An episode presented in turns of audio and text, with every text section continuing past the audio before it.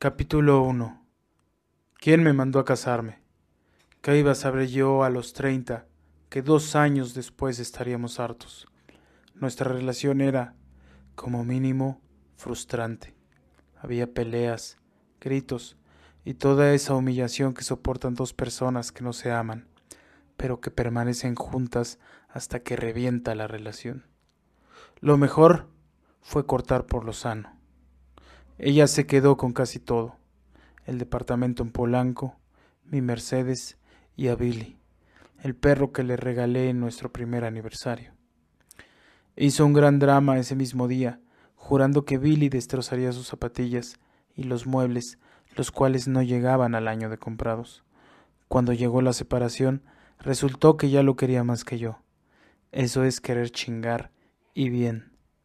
Nunca le cayó bien a pesar de que era súper bien portado y dormilón.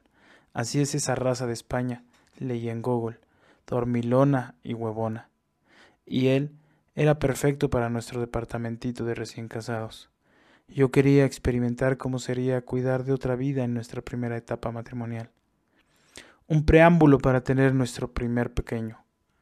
Ahora lo extraño al flojo. Leticia se llevó todo menos mi corazón desde hace mucho tiempo que no le pertenecía más.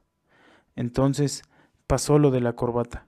Ese día quería ponerme algo muy formal, tal vez melancólico, porque firmaría los papeles de divorcio a las cinco de la tarde. Quería estar presentable.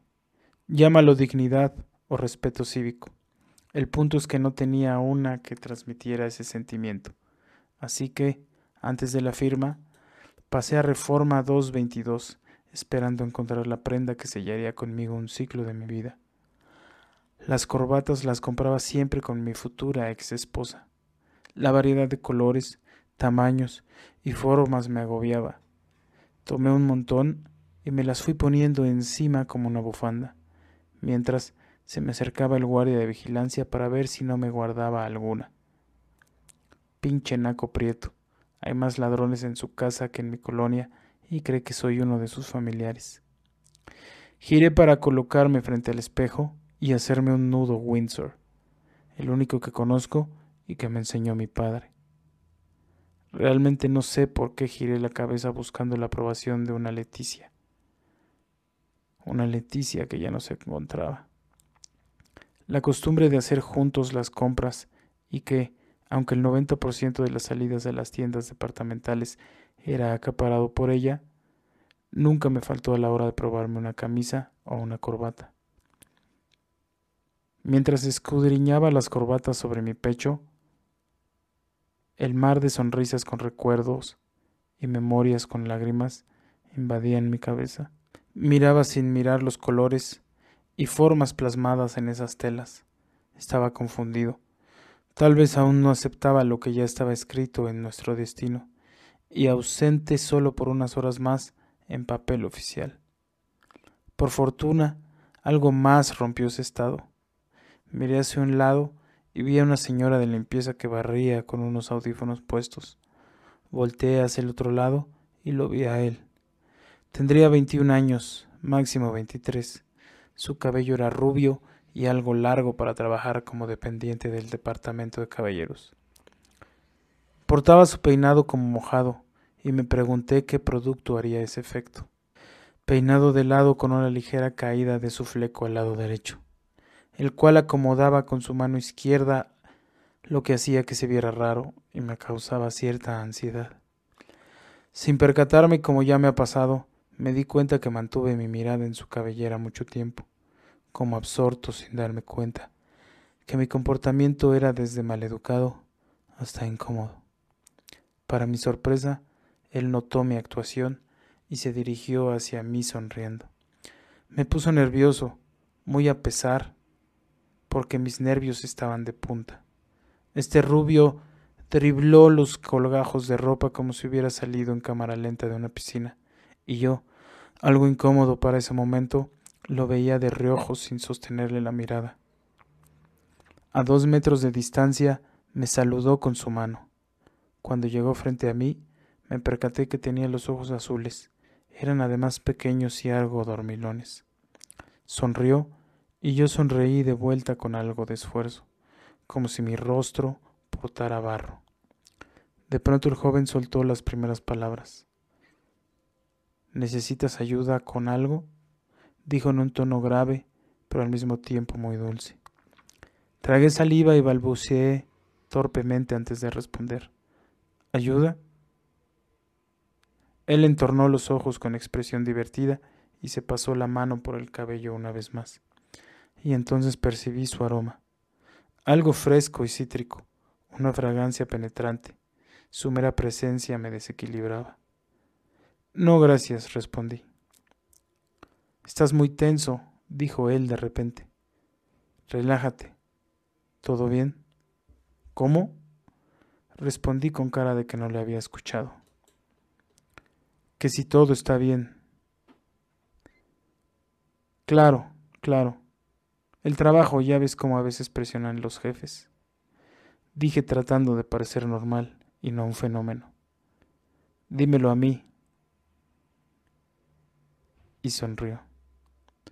Comenzó a platicarme de cómo su jefe lo amenazó esa mañana porque se había perdido algo del inventario y no sé qué otras tonterías.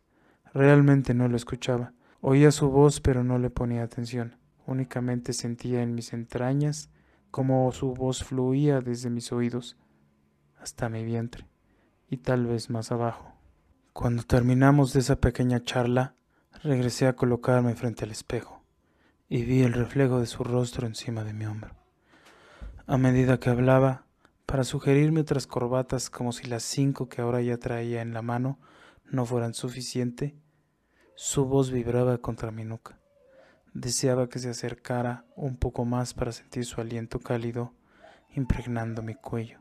Mis vellitos de la nuca se erizaron me costaba seguirle el paso a lo que decía, pues estaba concentrado en las sensaciones, las sensaciones que provocaba con su voz. Con la confianza que desarrollamos en pocos minutos, acomodó sus manos en mis hombros. En ese momento perdí la noción de mí por un segundo. Sabía que tenía algo especial. La cercanía de su pecho en mi espalda debía ser impropia, pero creo que a los dos no nos importó no nos dimos cuenta. ¿Sería que estaba sintiendo lo mismo que yo? Me pidió voltearme ofreciendo enseñarme un nuevo nudo. Accedí, dado que realmente solo conocía un nudo.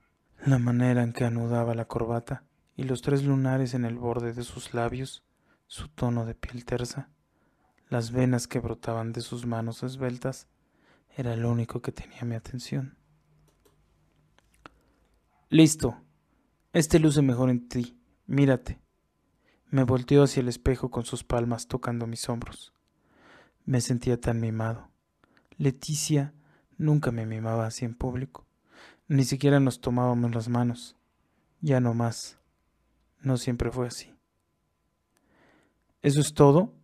contesté saliendo del estupor. No luce tan difícil. ¿Te parece poco? me respondió. Agité la cabeza en negativa. Quería sonar bromista y resulté siendo agresivo. Quise decir...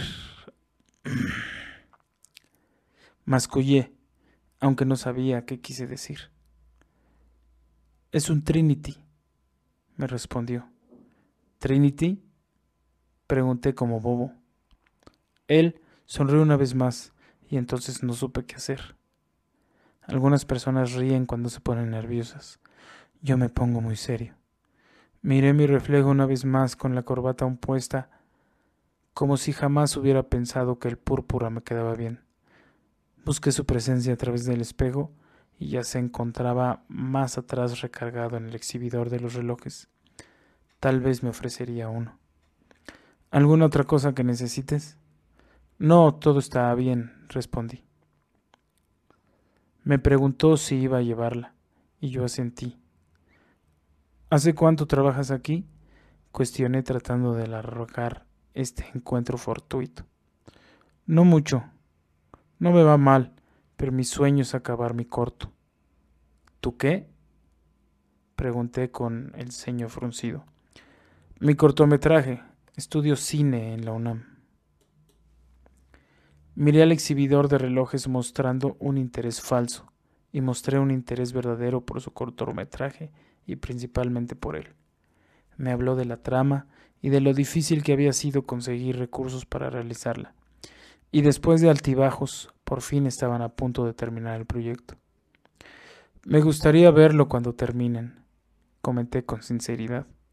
Claro, sería un placer, asintió, y para mí fue suficiente. Es un proyecto pequeño, ambicioso, pero sin pretensiones pseudoartísticas hipster. Se llamaba Javier y me acompañó a la caja poco después de platicar sobre los grandes clásicos del cine de Hollywood, mientras sacaba mi cartera y de ella mi American Express, sobrepasada en la línea de crédito. Me pidió una tarjeta de presentación y yo sonreí.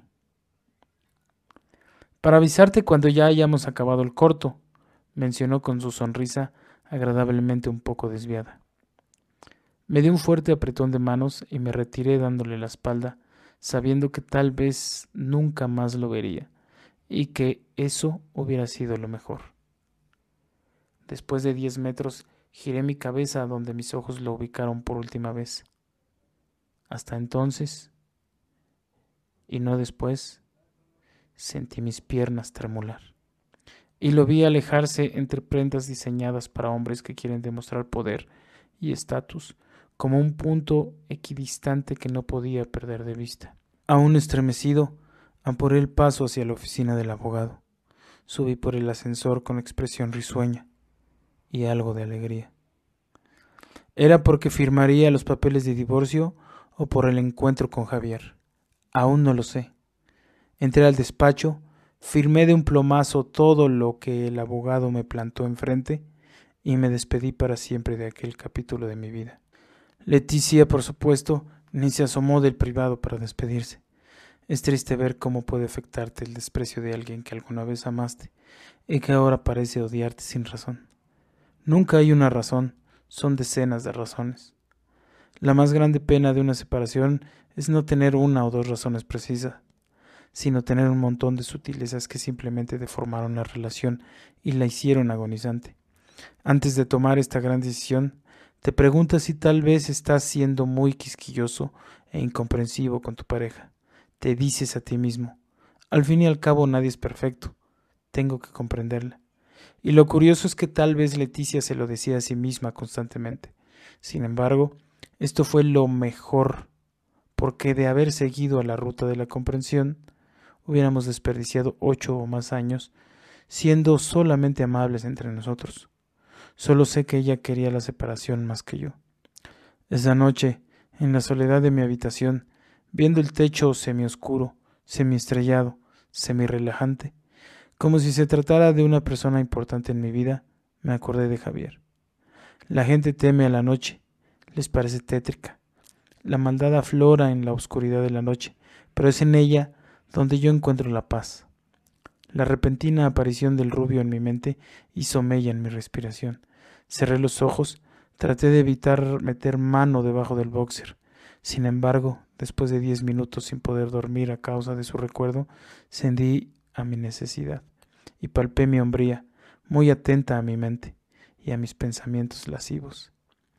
Di rienda suelta a mi instinto reproductivo entre mi mano y minutos después, sin saber cuánto tiempo había pasado, quise recordar, como último trabajo del día, cuando había sido el momento exacto en que me di cuenta que también sentía deseo por los caballeros.